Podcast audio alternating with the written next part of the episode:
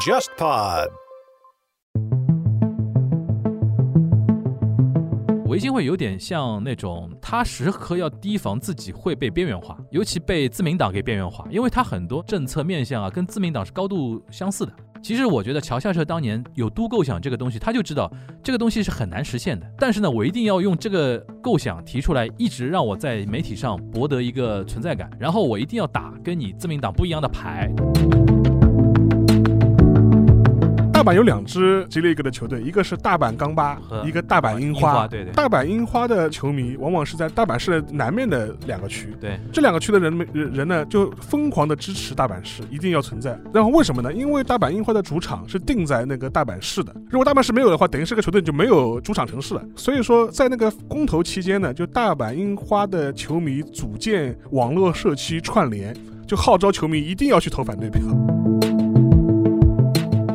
一般情况是男性对女性追求的会更多嘛。嗯，那么男性他可能就是会设一个记号，如果抠鼻子的话，就是我去下一茬。如果是拍桌子的话，可能就散了吧，哦大家都有目标了。嗯那好了，二茬就开始了。嗯那么二茬一般就开始喝酒了，喝酒的时候就会搞一些所谓的游戏，嗯，比如说如果女生中奖了，如果你对她有意思，你帮她挡酒，啊叫黑骑士。这当然也有女的管男，就是白骑士。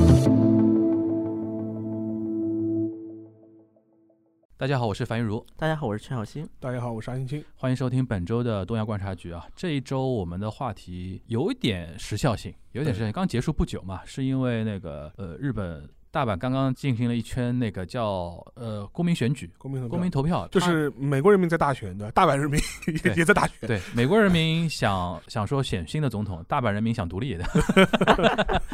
那个先简单介绍一下这个事情啊，嗯，其实蛮复杂的，因为其实有已经将近将近有十年时间都在讨论这个事情了。对，其实是因为大阪，我们平时一般叫大阪叫什么 Osaka，对吧？一句 Osaka 就结束了对。但其实大阪比较复杂，复杂的它有所谓大阪府，然后大阪市，对，就日本有四十七个都道府县嘛，就是东京都，对，然后京都府、大阪大阪府，然后一个北海道，北海道，其他都是所谓的县。但是大阪比较神奇的是，在大阪大阪府里边有一个再有大阪市，大阪市。市下面有很多区，对，就是大阪市的概念，就是你现在去大阪的主要的市中心的四个嗯区，对，是它的大阪市的主要的范围。对，然后他这次就是做一个什么公民投票呢？是针对大阪市的一个那个公民投票，投票什么呢？我们要不要把市给撤销了，对。跟大阪府合并，对。就是撤市建都，就是然后它的概念等于是把大阪市撤掉，对，然后它的这个区就变成大阪府直管，对对对，然后大阪府改做大大阪都阪都，然后我们跟东京都就平起平坐。了平起。平坐了，就抗衡了，对。就就这么一个意思。然后这个事情呢，其实十年前就做过，对，失败了。十十年前做过，然后就不得不提一个政治家，就政客吧，政客。那桥下彻，他其实又是我们早稻田出身的啊，就是学法的，然后原来是一个律师，做了一段时间律师之后呢，成为电视明星，比如说上那种政论节目啊，然后综艺节目都上了，名嘴，有哎有真的是名嘴。然后做了一段时间之后呢，他就是投入到政坛，对。投入到政坛呢，他选择自己的那个老家作为基地嘛，就是他是关西人嘛，就是大大阪人嘛，然后在那边就是进入了政圈。一开始我记得最早是大阪府知事吧对做到，对吧？对还跟还到上海来访问过。对我记得在世博期间吧，对在世博期间，上海跟大阪是姐妹城市，姐妹城市对吧然后就是还交流过。但是呢，桥下彻这个人呢，我不知道沙老师怎么看啊？桥下彻这个人呢，我觉得很投机分子嘛，非常要。对，非常要，而且因为他是媒体人出身，他非常懂得怎么来抓眼球，所以说他在十年前就提出那个所谓叫大阪都构想，但当时呢起势起得很凶，对吧？大家觉得说这个肯定拦不住了，后来一投票，哎，一翻两瞪眼输了，就没过。没过之后嘛，因为日本有一个传统嘛，就是你把自己很多事情都赌上去了之后，一旦输的话，也肯定要下台嘛。对，他就是好像就当时就辞掉了嘛，就然后是退出政坛了，退出政坛，但是推了一个就是马自一，就是松井，松井，松井现在是现在大阪府的一个知事嘛，嗯，作为像他的代理人一样的嘛。然后今年那个大阪市的市长吉村文洋，啊，吉村文洋，今年好像说，哎，因为吉村文洋人气也有点上来了。对然后大阪在上次的那个全国选举又是维新取得很好的成绩，然后在地方选举也取得很好成绩，觉得哎，是不是好像这个事情再过个十年再有一试的可能性？对，然后又推，呃果然又被打脸。关于这个事情，就是肖老师说说你的观感哈。大阪府这个事情啊，嗯大家还是要有一个概念，就是说，其实现在在，即便是在东京都里面的话，它的市中心核心是二十三区嘛，它是等于是我们现在对东京最熟悉的它的二十三个区域。然后，但实际上的话，在东京的西面也是有很多市的，嗯，就比如说像八王子市啊、多模式，多模式啊，它是也也是以市来来命名的。对，所以说你对就是完整的行政意义上东京都的概念，你的对它理解，它就是一个省级单位。对，它不是一个简单的一个城市的概念。对，地图上左面一大半以市为名称的，就是乡下，乡下对，对吧？二十三区就是那市中心，市中心，对，是这么理解。对，好像连那个小笠原群岛好像都是东京都吧？是的，很远很远很远。啊，坐船要坐二十多个小时。对的。然后的话，大阪府的话，其实实际上长久以来都是日本境内最小的。就省这个建制的一个单位，实际面积很小，就基本上涵盖了我们那个主要大阪市以以外，它那还有它南面的一些地方，就比如说像界市啊这些地方，萨嘎伊，萨嘎伊，它是也是属于大阪府的一部分，它是但它是市界市，它等于是跟大阪市是平级的。正是因为大阪府的它的行政面积其实非常小，嗯，所以说关西国际机场才要造到海上去嘛，对对对，因为它没有地方造嘛，你只能往海上造。呃，所以说当时提出了一个概念，就是说，既然大阪府的本身的行政面积就这么小，嗯，你还有一个呃大阪市，嗯，它的行政架构呢又是跟大阪府其实是高度重合的，对，它跟东京还不一样。东京可以说我核心二十三区是一块，我的呃西面的郊区又是一块，这两块地方其实是分别是很大的，人口也不一样，结构也不一样，所以说我有必要要有市。但是的话，大阪府的人就会说，既然大阪府的面积这么小。大阪市又跟又跟大阪府高度重合，它在里边就是，那是不是很多余？嗯，我们就应该就是扁平化管理，去掉一层行政机构吧，机构，然后大阪市这个行政机构就不要了。然后的话，就大阪府只管就现在大阪市里面的四个区，四个区对，不然的话，咱们大阪府多了一个层级嘛。所以说这样的话，是不是能够节省开支啊，压缩一些不必要的支出，然后提高行政的效率？它其实这个逻辑是对的。对，当然还有一种心心态就是说，虽然行政架构上面府跟都是平级的，嗯，但是总感觉比都差一点。对，就是我们关西人怎么能能够比那个大阪人差呢？因为关西跟关东一直是地域较劲的嘛，就是所以说，既然东京叫东京都，我们大阪也应该要叫东京都，然后大阪都，大阪都，所以说我们通过这个方式把市废掉。叫废市建都，对吧？就就说这样的话，既能呃提高行政效率，又能够提高那个大阪的它那个行政地位，对，能够跟东京真正意义上的平起平坐，对，这是大阪维新会提出来的一个逻辑，对。但是这套逻辑呢，在落地的时候呢，其实会有一些很现实的问题。嗯，这次公投的那个主体是大阪市市民，对，它不是个大阪府的全民公投，就是问大阪市民你愿不愿意撤掉市这个东西，市的这种那个东西。对。但是比较好玩的一点是什么呢？就是说。很多大阪市市的市民，嗯，他不愿意这样做，理由其实很简单，大阪市的社会福利要比大阪府要好，嗯，为什么要把它我们撤掉？撤掉之后不是把我们拉平了吗？对，那出于我自己的小算盘，我不愿意这样做，嗯，这是一种很市井的一些考虑嘛，对，所以很多人说，啊，这个想法非常符合大阪人的 这种意向，商商人商人嘛，这种虚名的事情要他干嘛的？还是自己的实惠最重要？对，所以说。前一次的公投是这个结果，这一次的公投其实也是这个结果，也是这个结果。当然相差也不是特别多，大概就两三万票这样一个幅度，嗯，这是一个大概的一个情况了。但是最近是听到朝日新闻的一个驻大阪分局的一个 一个跑社会性的一个老记者，他当时一个评论就非常好玩，他意思就是说，很多人会觉得说是大阪市民是出于自己的这种小算盘和小实惠的考虑，觉得不要费事。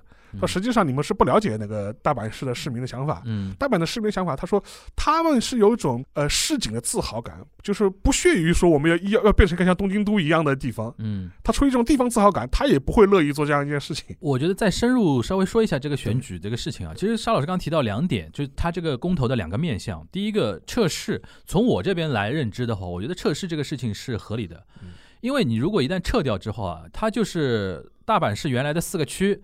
加上大阪府里边的几个市，大家拢成了一个，就是像类似像东京都一样的一个，对吧？从行政那个效率和它的那个经费啊，或者说那种节约钱啊角度来说，是有它的合理性的。但是呢，就体现到一个什么问题呢？就那个区名啊，四个区的区名啊，就是市中心做惯了，对。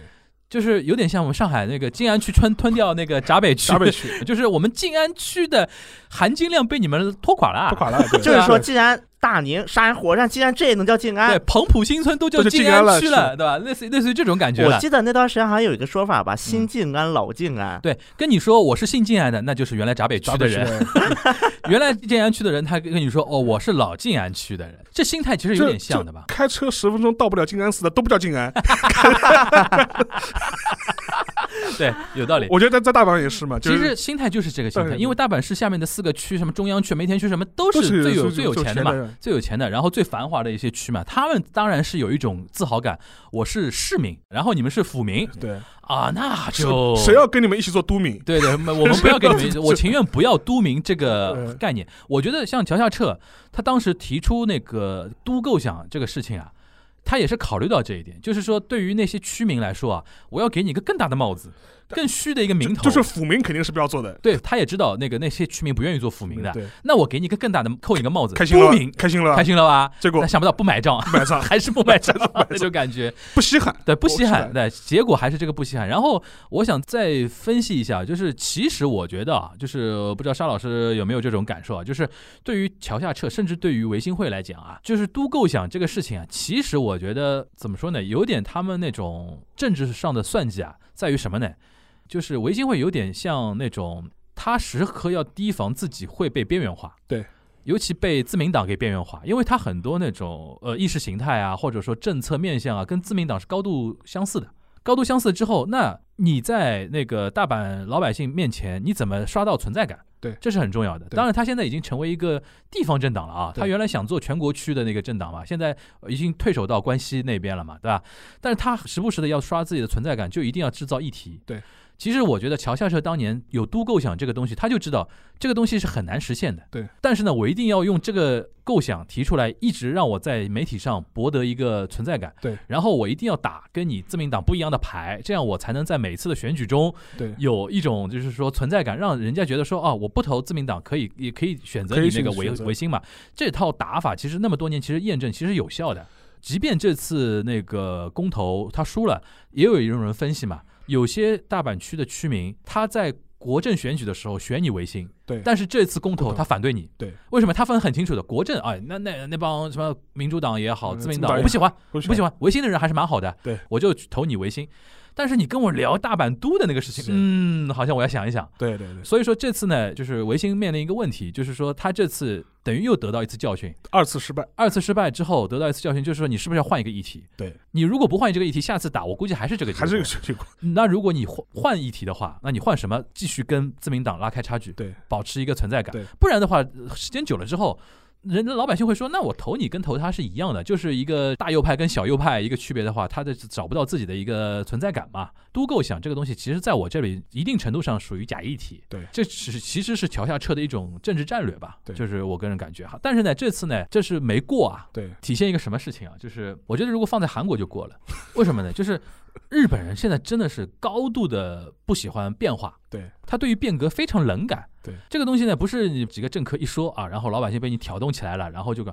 我那天翻来覆去，我看那个呃维新他们推出来的就是大阪都构想的一些实质内容嘛，我觉得这个其实没有什么非常大的动作嘛，嗯，因为为什么在我这边属于假议题啊？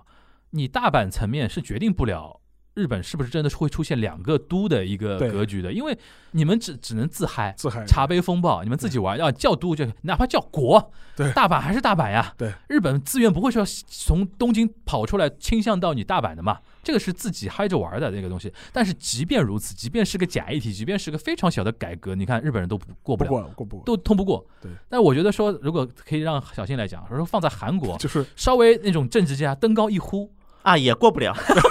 也过不了，也现在也过不了但吧？韩国有有典型案例了，已经嗯。当然，韩国的理由可能比日本更现实一点。你说可能我要交的钱多了。税多了，所以就讲一个事儿啊，嗯在韩国是出现过一个故事的，叫嗯江南独立，嗯，就是首尔嘛。江南区的 江南独立，因为首尔这点跟东京不太一样的是啊，嗯现在的首尔可以基本理解为只有二十三区的东京，啊只有区的东京，就是没有没有没有没有郊区的这种，对对，就可以这么理解。现在的首尔市市啊，叫嗯。首尔特别市嘛，它这个范围。嗯。那么当时江南其实这是一个很扯的一个梗，这个嗯梗本身来源是什么呢？就是因为江南吧，它以当时三星电子的总部注册在江南区，嗯。所以说江南区的法人税是首尔二十三个区最高的，当时是嗯。因为法人税是转地方税，是归每个区管理的，嗯。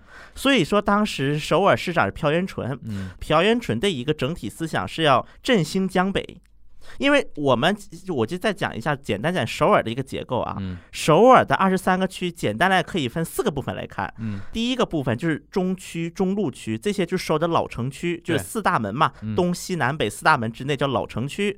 那么在老城区周边形成一个比较大的一个江北地区，我们叫做嗯什么中浪啊、江北呀、恩平啊，这种都是可以说是历史遗留下来的，就就是相对来说比较穷的地方，对，就是可能经济水平比较差的地方这跟。我们这跟我们上海一样。那么这两个地方，就是这两个地方是以汉江北面叫嗯老城区统称为。那么在汉江南面有两块区域，嗯一个就是现在我们说的江南区江，南区外加上瑞草、松坡周边几个区加起来，叫那个江南靠东侧这一带。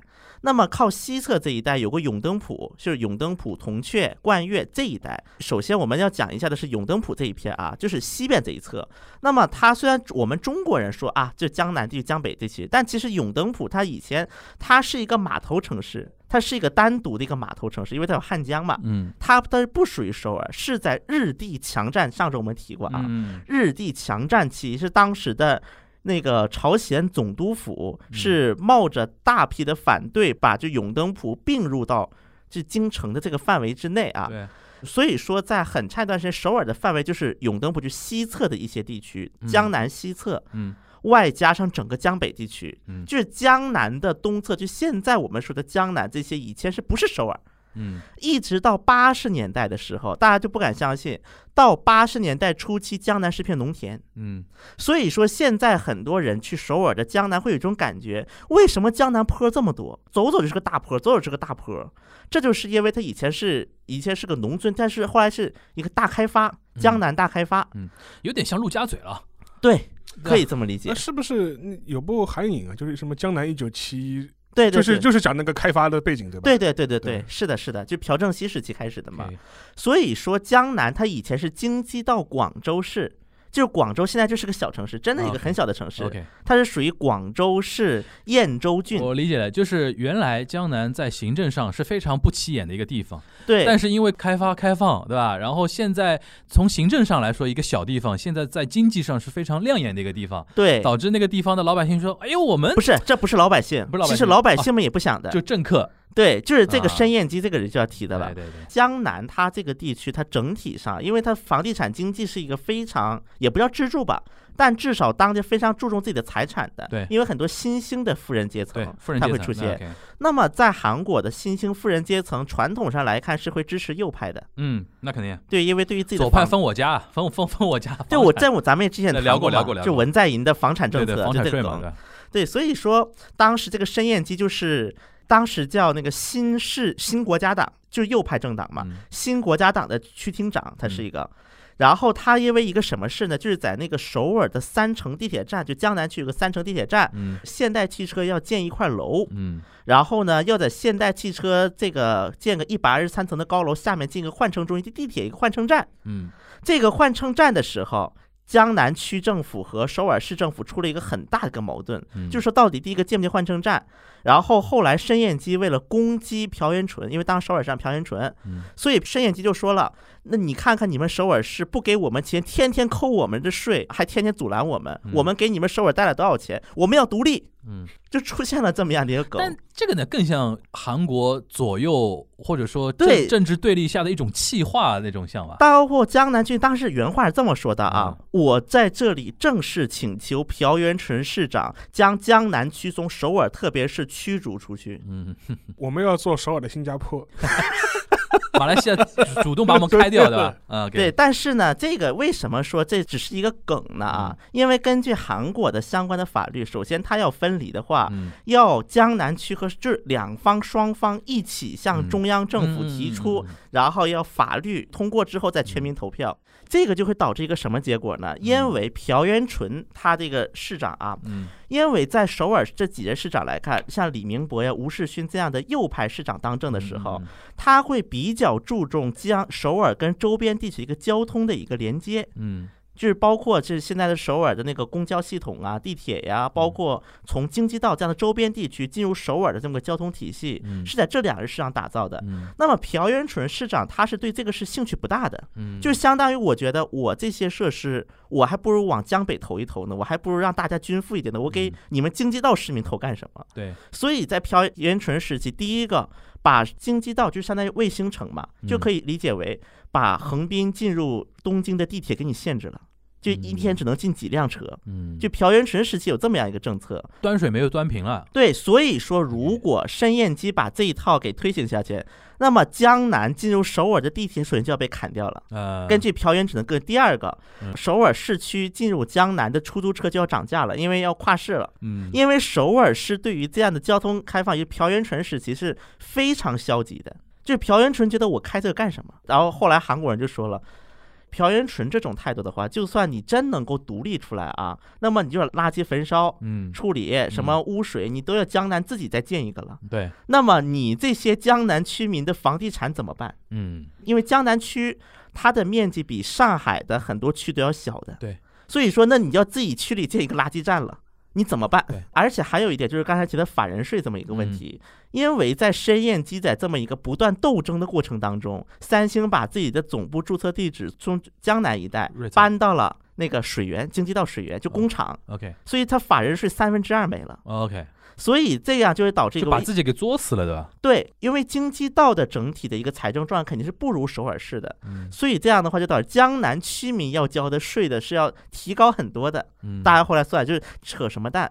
最典型的一个能够体现江南区民的一个事情，就是江南区议会当时是由新国家党掌控的。绝对多数，嗯但新国家党的区议员们和区长正在对骂，嗯就是直接骂脏话那种，飙粗口。嗯最后的结果是什么呢？这位申燕基区长进监狱了，说他传播了不实信息。，OK，其实韩国人他看待这个行政规划，他是比较现实的。有一个，还有一个比较典型的案例，就是京畿道啊，我们可以把它就是地区划上，有点像河北包围着北京这种感觉。嗯但是它的一个功能上啊，规划功能又很像东京都，就是那些周边的市置于东京，嗯有点这种感觉啊。其实整个京畿道都可以视为首尔的卫星城了，嗯，差不多。嗯但是它只是行政单位不一样，区划不一样，一个是省，一个是特别市啊。嗯当时京畿道有一个县，就郡嘛，嗯，相当于我们的县叫嗯黎州郡啊。嗯黎州郡当时是县级单位里离首尔嗯最近的一个，嗯大概离首尔五十公里左右。嗯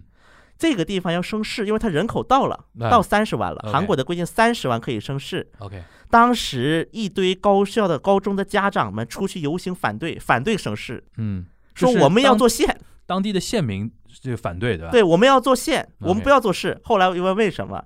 因为韩国的高校百分之七十都是自主招生，只有百分之三十是走那个高考成绩这一种就的。统一高考，对对，所以说这个百分之七自主招生里面有一个模式，就是叫做农渔村学生特别招生。那么农渔村的概念是什么？你是县里的学生，你要在这个县待过几就是年以上。我们要享受高考的倾斜政策，对，所以我反对升市。啊，对，一这是旦一旦升市之后，我的学我的孩子嗯，高考就要加入到那种汪洋大海里面的竞争，就没优势了，对吧？这是第一个，包括目前整个韩国的政策来看，韩国现目前是非常警惕两个问题。第一个，给首尔倾斜资源，目前韩这是一个政治正确的，已经成为不能给首尔再倾斜资源了，嗯因为目前首尔加上周边的人口已经是韩国的二分之一了，嗯，所以第一个，你首尔是不能再扩大了。其实就是避免首尔过度扩大化这个事情在韩国政治圈内成为一种政治正确。包括这个，我就可以连接到我们的卢大总统时期了，嗯就是当世宗室，因为这韩国的行政首都嘛，世宗市就迁都那个事情，对吧？对，它其实后来首都它不叫迁都，它嗯叫行政复合都市化。就是把韩国的主要政府机构，嗯就除了几个国防啊，不是青瓦台呀、之外，嗯全部迁到中青道的一个叫世宗市。就相当于北京把北京市政府的一些功能区迁到什么通州，对吧？但对大家知道北京市内嘛，对对对。像这个就是压根出了首尔的一个，雄安雄安雄安，对，所以这个就是会成为形成韩国目前的一个这么样一个行政区划这个我觉得也没办法了。就像中国也有转移支付的一个问题嘛，对吧？对。哎，那个，因为我还嗯回到那个事情，就江南那个事，听上去就是一个气话，对，对。就是政客要博眼球讲的一个气话，对，因为你独立跟深都那个事情真的是两个级别的一个一个话题了。就是说，韩国有没有那种，比如说闹着要升格啊，就是把自己的地方闹着要升格，就成功案例有没有？很多但没一例成功的啊。最后一例啊，嗯，韩国因为目前是八个广域市，嗯。对，这个广域市的规模在同等规模的国家当中也是最多的了。广域市相当于我们直辖市直辖市。直辖市，但是广域市它有一个特点，就是广域市其中在东南部地区，就庆尚道地区，只有三个，嗯，一个大邱，一个釜山，一个蔚山，蔚山，而在西边只有一个光州。嗯。所以说这就会出现这个各地方都在开始斗，比如说釜山旁边有个城市叫昌原。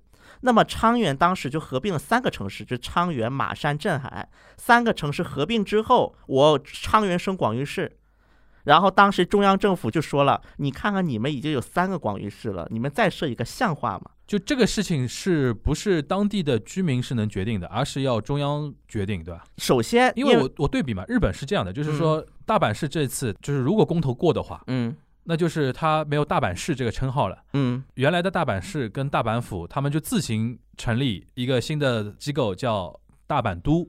当然，因为你前面的公投没过，就不能往后面走嘛。如果往后面走的话，说不定啊，邵老师，说不定到中央层面又会有那种斗争，或者说那个怎么样，这不一定。但是，因为他现在在公投这一段阶段就结束了。那韩国，比如说我你刚才说的那个昌原市，嗯我要升那个广域市，是一定要跟中央协调的，还是说最后一定是由中央决定的？啊，这公投在韩国是有两种公投，第一种公投叫请愿公投，嗯就是我们一一批人，嗯当然这个不叫公投，就签字，嗯，我可以几十万签字，就是联署呗。联署对联署联署向本地议会要求通过这个议案。对，但是公投是最后一个阶段，嗯就是它的流程第一步，你要先，因为目前的一个市很有可能是达不到升直辖市的要求，嗯，一般情况都是两到三个城市的一个联合，嗯。联合共同合并之后升级。对，是追求这么样一个状态，嗯。所以说这样就比如说，假设两个城市 A 和 B 要合并，那么 A 地的那个议会和 B 地的议会首先共同通过议案，就嗯两个地都要通过。嗯通过议案之后，把这个拿到你的上级机构，比如说你经济道政府，嗯。京畿道政府把这个转交给中央政府，然后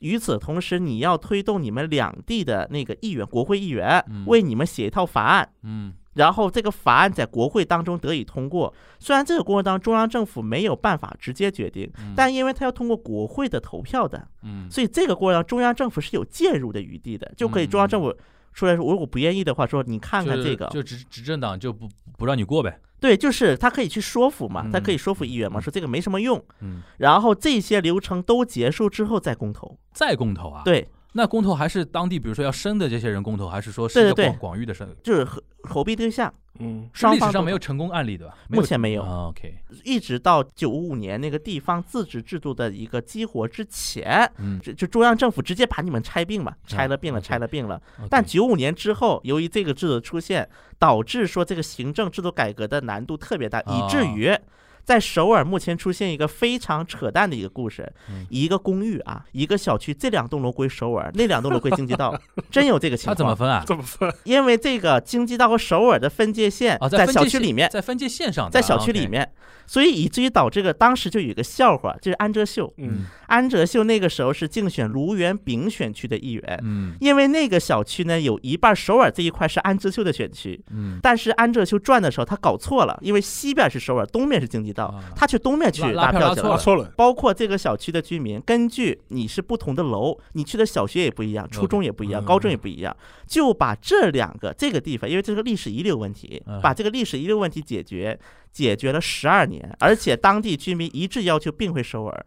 因为它是首尔区划内的一个小区，嗯，只是说因为这划错分界线了，相当于。哎，那我问一个小的问题啊，在韩国作为广域市，不是升级到广域市是有嗯实质的好处的吗？有比如说有什么好处？对老百姓来说的话，因为广域市它有更大的一个自主权，嗯就相当于我这个城市做规划呀，包括我的税率，广域市和特别市可以调整自己的税率的地方税税率。就自治权力变强呗变。强呗。对，就是我不需要再经过一个道这个单位，是嗯直接能和中央直通了。因为根据韩国的整个官僚体系来看，如果你是个市，你需要跟中央联系，你是需要经过道理来帮你要要要通过省里。对，但如果省里的想法跟你的想法不一样，这个思路就被打断了。那其实如果作为省的来说，他肯定不想说我旗下有很多那种广域市。但是这个之前有一个什么事儿呢？有一个叫金文珠的一个京畿道知事啊嗯，他是新国家党的人，嗯，他当时提出一个概念叫做大京畿道。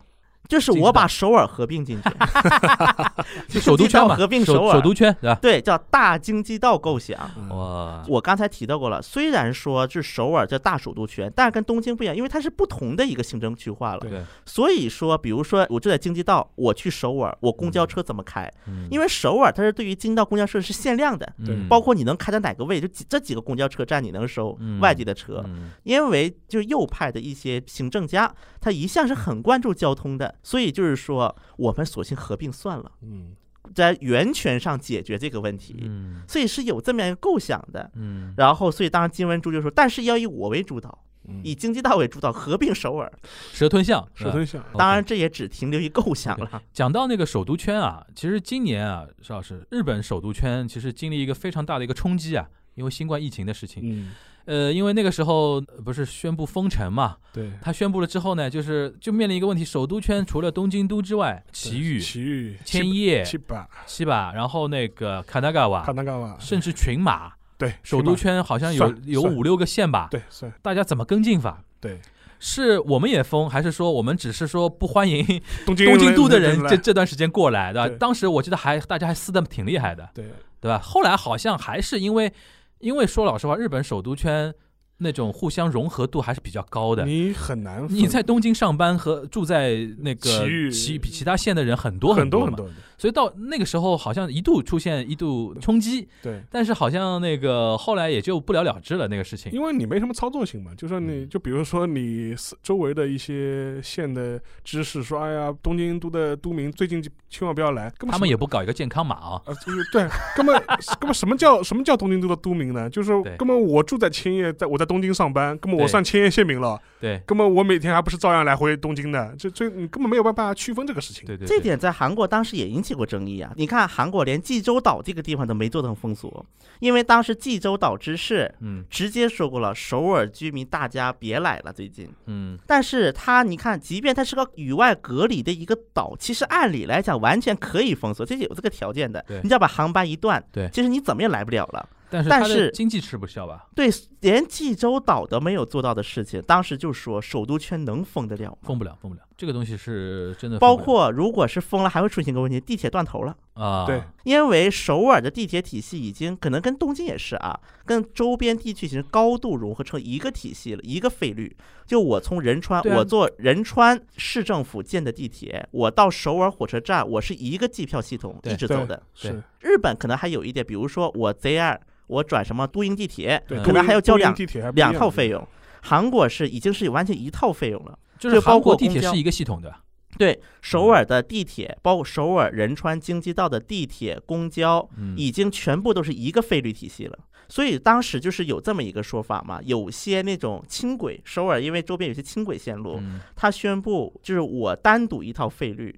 为为什么会单独一条费率呢？比如说嗯。我这个轻轨，因为有些轻轨是民民营的嘛，嗯。我可以涨价，但是只要我参加了这个首都圈统一费率，嗯。那么我要涨价，不仅是我自己涨价的事儿，嗯。我要跟那个遥远的跟我八竿子打不着的什么仁川地铁公司，我都要去谈去，嗯嗯，因为它已经是一套费率了嘛。哎，这里边我想问一个东西啊，就是嗯。韩国现在首都圈里边，嗯，它那个地铁运营是几几家公司？六家，有六家，对，都是民营的还是说有国营的那种？是这样的，它是首先有个韩，就是类似 JR 一样，韩国国铁 k o l e 这个就理解为 JR 嘛 JR 对吧？这那其他五家呢？首尔交通公社，首尔交通公社是属于首尔市政府的，对第二对，这第二个是仁川地地铁公社，它就是仁川市下面的。对它也在里面。OK，然后第三个叫做九号线运营株式会社，这是什么情况？就是因为九号线它是一个，它虽然是拥有者是国家，嗯。但是它是相当于你民营出钱，我运营外包给你了，，PPP 了。对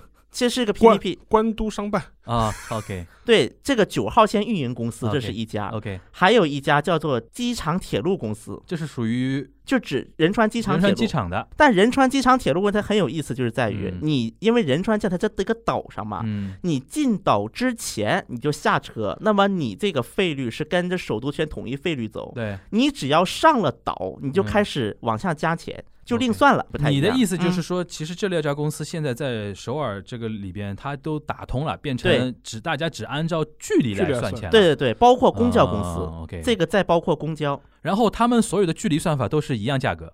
呃，对，哦，这个统一了嘛，统一对这个统一了就蛮蛮这个当时就是李明博市长在任的时候，因为当时本来就是经这济道是真的很便民的一个东西啊。对就是经济道知事当时正好刚换人嘛，就对刚我就刚才改成那个金文珠，就是对。那个大经济道那位，对。他上台，因为两个是一个党的，两个人都对交通感兴趣，对对对，所以两个人谈拢了。哎这。个话题好，这个话题，因为我想到对标日本嘛，嗯，日本现在最大的问题跟韩国比啊，日本现在最大的问题就是不同公司之间我要换乘嘛。对。然后最多我是不是 Passmo、Sega 这种交通卡，通卡我打出站的时候，我是专门的刷卡出站，它会统一结算。对。但是即便如此的话，你的那个货成本还是会有，你一旦跨了一家公司的话，定价格是会高一点高一点，这一点的话，当时在那个李金文珠上台之前的经济道政府就提过这一个茬，嗯，嗯。说就是那个谁付的多，谁付的少，因为这相当于政府补贴嘛，涉及到，对所以最后的一个结论就是首尔的公交车，首尔政府出嗯这个补贴，嗯因为其实是亏本运营，所以肯定要政府补贴的嘛。其实如果从这种角度上来看的话，我觉得大首尔圈其实已经做到了。对，因为交通做到了，其实理论上就等于做到了。对，后来就是一个谈的结果，就是经济道的车经济道出，首尔的车首尔出，嗯对，地铁首尔经济六比四，那换乘方便吧？这很方便的，就不用刷卡？对，不用刷卡呀，啊直接就走了呀，嗯，就跟上海一样。因为我想，我想说什么呢？其实沙老师应该知道，日本，你这住在东京二十三区的话，你会觉得我去 Saitama、去七吧，比去什么多摩要方方便多了。多了，对，物理距离是一方面，还有一个就是电车真的方便。对但是日本的电车它有个特点，就是 JR 跟你刚才说就像国铁嘛，然后东京都内其实是两套，一个叫都营地下铁地，下铁。一个叫 Tokyo Metro。Tokyo Metro，都营嘛，完全是都都出钱的。对的，Tokyo Metro 现在有点民营化的那个感觉，但是呢，他们也仅限于是说在那个核心区。核心区。嗯，但是传统上，日本因为有一种体制啊，就是民营铁道公司啊，嗯，他们比如说我们那个邵老师林总，他们小田急线、金西武线。王线、西武线，西武线、东武线、对。京急线，对吧？然后那个这种，他们是什么呢？就是铁道公司，然后它同时又是房地产开发商，对，然后他们造地铁的时候呢，不受那种行政区块的一个限制。我是我举个例子，我说西武公司在大公这方拿到一个非常大的一个房地产的一个基地，对一片嗯一片地我批下来了，我要造房地产。那造房地产最重要的一个一个事情就是我要有很多的呃人过来，过来怎么办呢？我就造那个轻轨。就，私铁嘛，轻轨也好，私铁也好，对，私铁，对，要就是要造，但是他造呢，肯定是要经过那个东京都内的嘛，嗯，因为民营铁道他做这么一个事情的话，他只是说经过你这些地方，我跟那个东京都政府或埼玉政府该打交道的的系统，我打交道完了之后，我就能造了嘛。对。但是现在就是说很多，因为东京都铁道密集度很高了，就现在再要造新的，好像是没没什么太大必要了吧？我因为只脑子在脑补，就是什么呢？就是。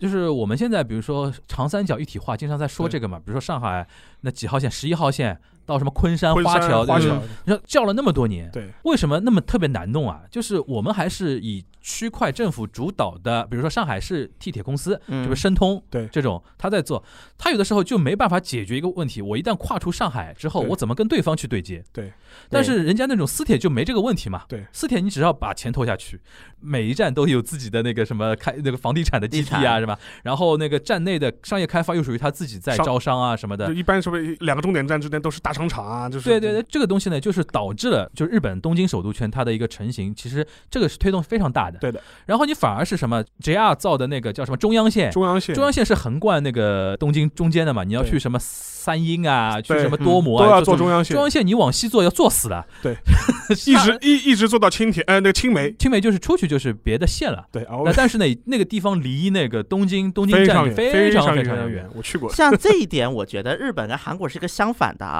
啊。像韩国是铁路是不存在私铁的，但是韩国什么就是私营特别发达呢？大巴就客运。啊，那么最典型代表性的一个就是光州，因为传统上来看，因为韩国的整个铁路主要以京府这一个州，嗯。就是向东南周围那个嗯。一个主要的核心发展嘛，嗯。所以导致西南这一轴它一直以来的一个发展是比较慢的，嗯。就包括刚开始通 KTX，它不是像我们的这个呃就高铁一样，直接在高铁线那么开，嗯。是在普速列车的线上开高铁，嗯。就类似于我们的早期的动车。嗯。有点这种感觉啊，嗯。所以说光州地区很长一段时间以来是客运是发达的，全罗道地区客运可能比列车发达。对。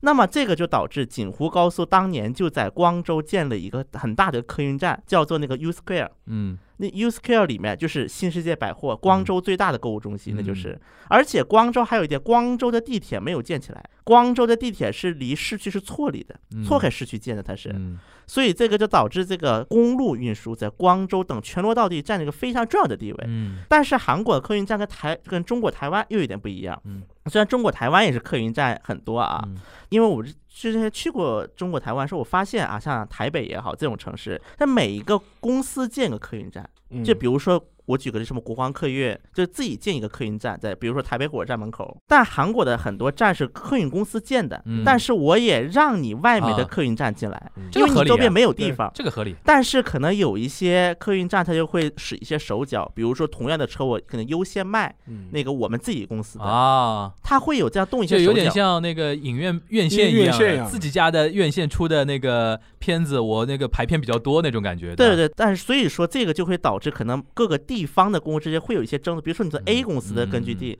到 B 公司的根据地，就我可能就是 A 公司出发的时候，可能本地的，我会买的更概率更高一点，嗯会出现这么一个情况。的确，我觉得交通其实是很很很很有意思的一个话题。。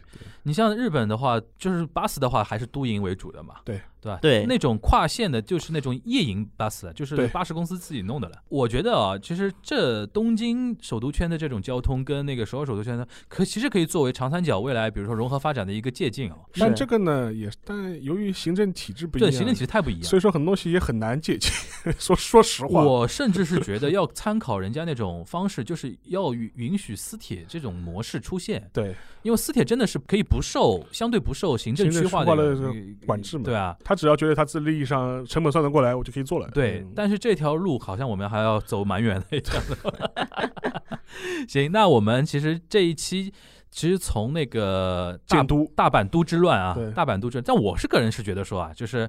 你从这次就看得出来，就是连这个都构想都过不了的话，大阪还想建什么 casino，嗯，甭想了，这个东西太刺激了。但是我我可以分享一段，就非嗯。常有意思，就是我正好之前一阵在豆瓣上就分享这个新闻嘛，嗯，就是你说，散装大阪 废废废都建市，对对对，结果后来有一个朋友很有意思，他就跟我分析了一下，因为我我觉得他可能是在那个大阪应该是常住过，他就说，其实这个事情背后居然还跟那个日本那个足球联赛有关系，足球联赛有关关系。因为为什么呢？因为大阪有两支 J League 的球队，一个是大阪钢巴，一个大阪樱樱花对对。大阪樱花的主场我还去看过比赛，对。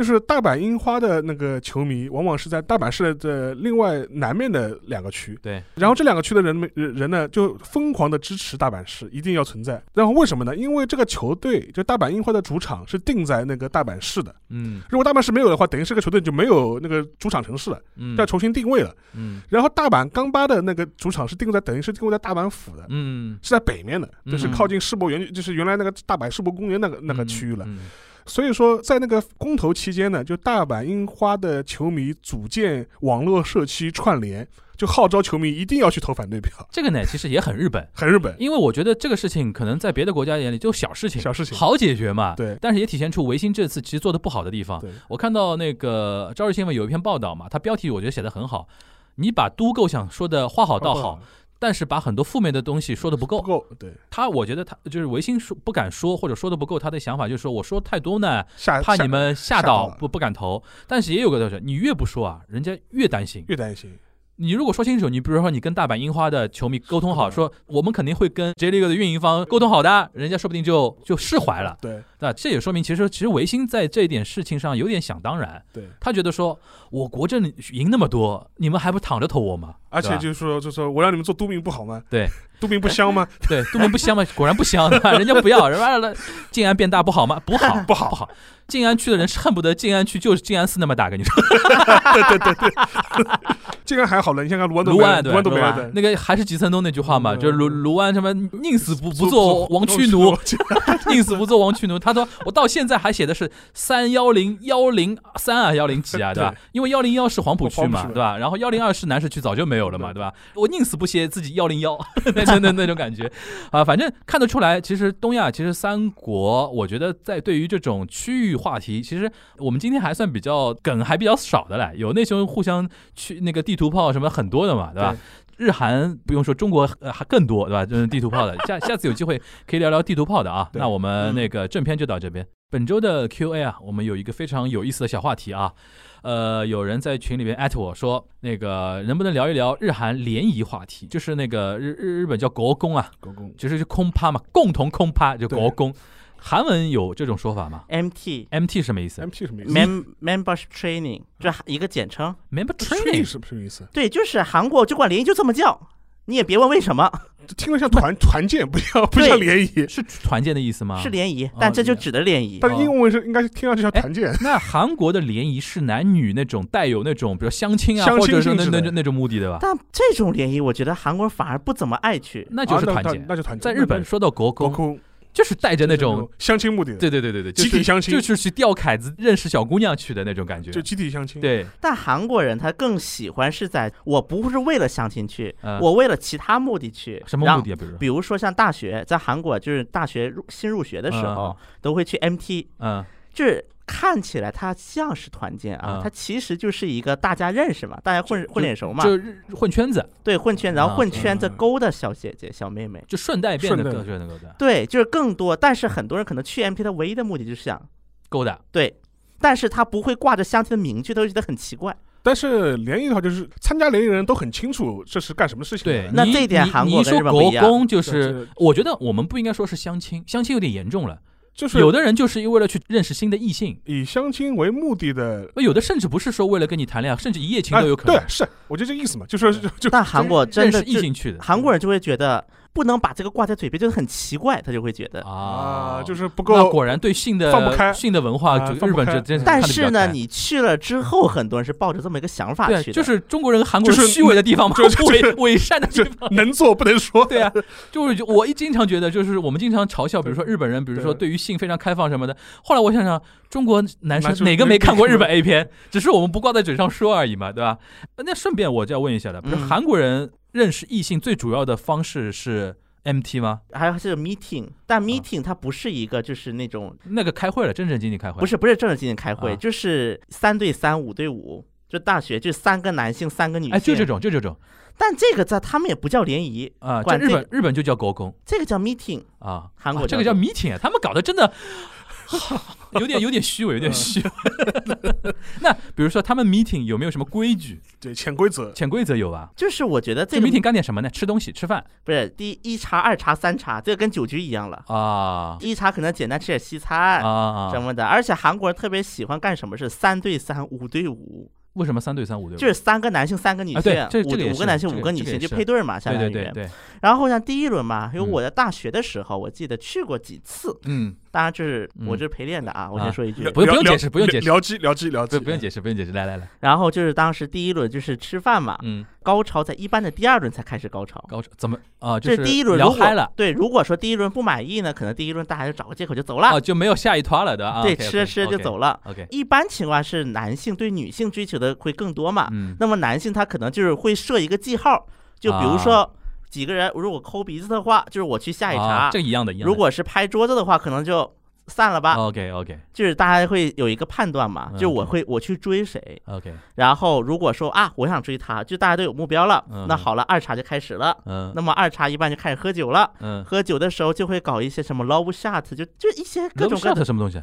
哎，就是交杯酒，啊，交杯酒，就是各种各样的所谓的游戏，对，起哄。所谓的游戏。嗯。然后比如说，如果女生中奖了，如果你对她有意思，你帮她嗯。挡酒，嗯。叫 hookie 萨嗯。黑骑士，，OK。就我帮他挡酒。OK 这当然也有女的管男，就是白骑士，OK 相当于展示魅力嘛，嗯就有点像 OK 展示魅力的一个过程了。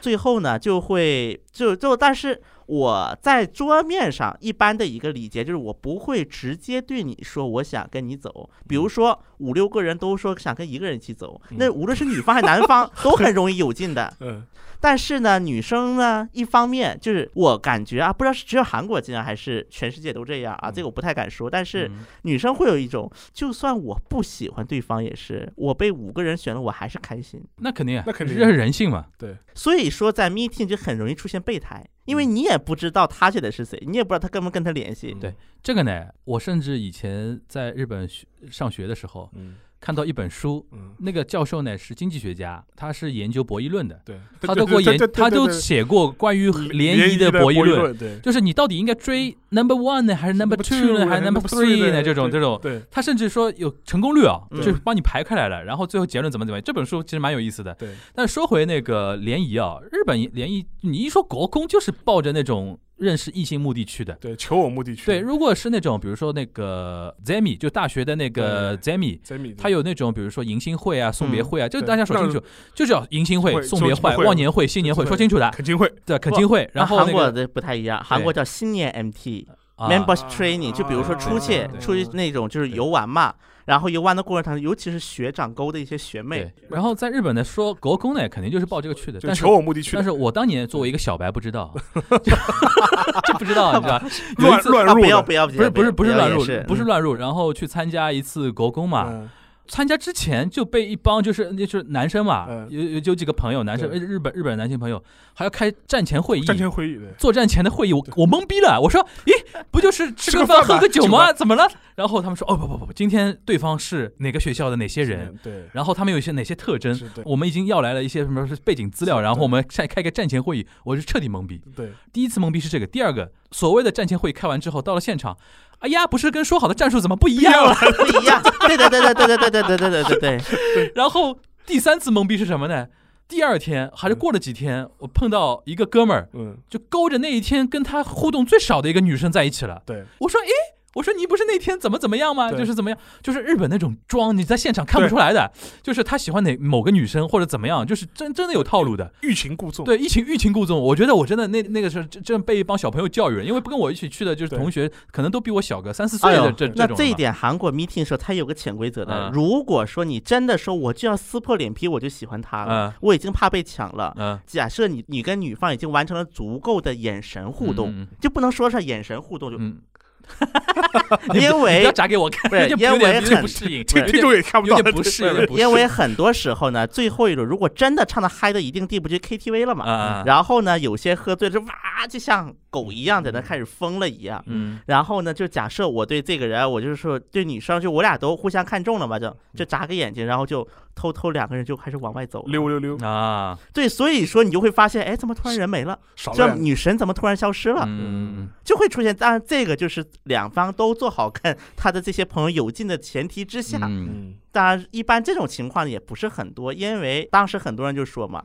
真的那么好的都用不着轮到 meeting 去了呀。对还有你刚才说的那个中间，比如说一些套路啊什么的，就是日本高空最明显的就是什么 All Summer Game 对，国王游戏，国王游戏你知道吧？一样，就就这个应该是日本传过去的吧？传过去应该是日本传到韩国的吧对？对，就是什么几号亲几号，几号跟几号怎么样，然后提前套套好套招的。对，然后日本还有一个非常无聊的游戏，但日本人玩的非常开心，叫 Bingo，就是九宫格还是几宫格啊，对，就是好几宫格几个嘛，几个嘛，好几宫格，对对然后要连成线什么的对。我是一直觉得说这个东西有什么好玩的？就他们玩的很嗨。对。bingo 立即那就，比如说比如说四格，啊。四格是 bingo 的嘛，嗯。然后到了三格就是立即，立即还是个麻将用语啊，嗯，就是我听听了。听，了，还差一张牌的意思，就听。牌听牌了，啊，然后那些小姑娘就是立即，然后那韩国人怎么搞的？三六九，三六九，三六九，三六九，三六九，哎一，那个也有呢啊，Yamanote Se Game，对。就山手线 game，就是比如说就节奏游戏，比如说我们现在比如拍手，啊，然后 kudamono 就是每个人都要说那个那个水果的名字，然后啊接下去。或者每个人都说山手线各个站的名字，谁接不下去谁就输了，然后又惩罚游戏啊什么的，这些都是那个固定的梗嘛。就是每次玩联谊，真的你看学生到成人，成人甚至年纪大一点的，什么黄昏恋，我觉得都要玩这种东西了，就特别无聊，你知道吧？然后最有意思的，其实现在是什么呢？就是我推荐大家去看一个综艺节目，嗯叫有点心机又怎样，你知道吧啊，我知道，我知道，我知道，啊我知道，我知道？B 站有的啊 B 站有的，B 站已经买人家版权了，大家一定要去看啊对！这他是讲什么呢？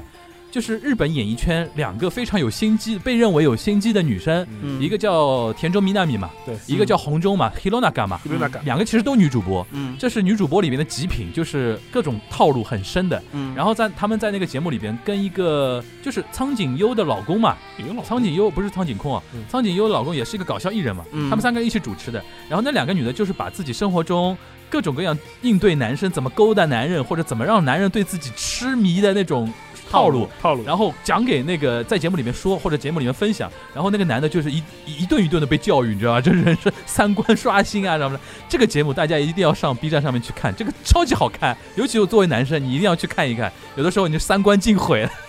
就是这个节目当中不是有一个主播说他长得像王冰冰吗？王冰冰是谁？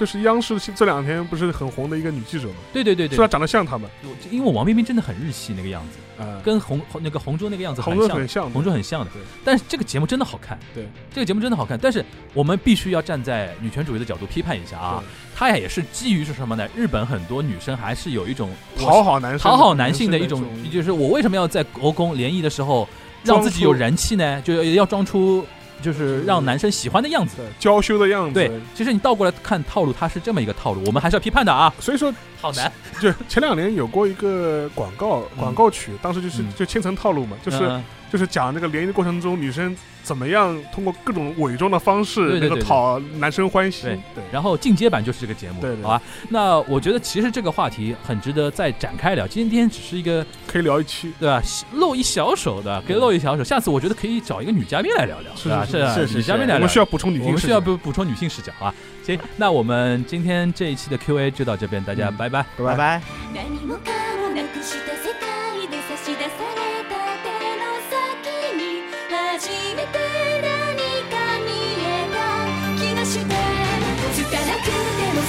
つでもこのぼやけ